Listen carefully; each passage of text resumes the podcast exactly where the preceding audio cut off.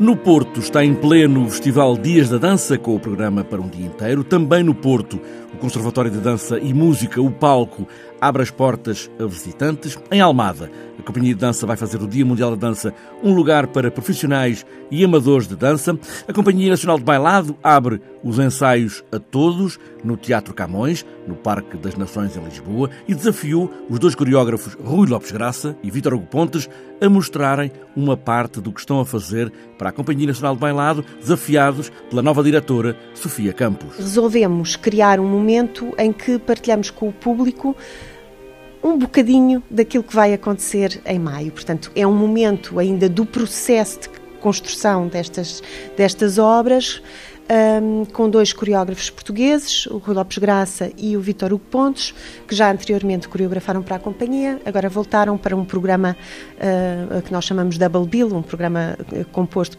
por duas obras, um, e que uh, alinharam connosco neste desafio de partilhar um bocadinho daquilo que estão a fazer com o público. Um Dia Mundial da Dança que a Companhia Nacional de Bailado quis levar também para fora de portas, para além de Lisboa, vai estar em Leiria, Faro e Aveiro. Em Leiria e Faro vai estar com uh, masterclasses de técnica de dança clássica orientadas por bailarinos da companhia e em Aveiro, para além da masterclass também orientado por uma bailarina da companhia, vai apresentar o espetáculo A Perna Esquerda de Tchaikovsky do Tiago Rodrigues com a bailarina Bárbara Urskova e o pianista Mário Lajinha. Quando era criança, obriguei o meu corpo a aprender a dançar por causa da música.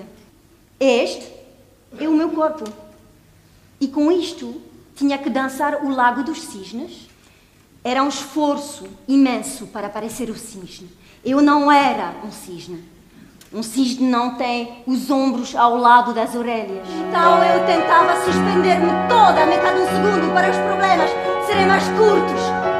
E depois à posição final. Em Guimarães, no mês do centenário do nascimento de Max Kunigan, o Centro Cultural Vila Flor mostra um espetáculo Not a Moment Too Soon com o último diretor desta companhia. É o Dia da Dança no mundo inteiro.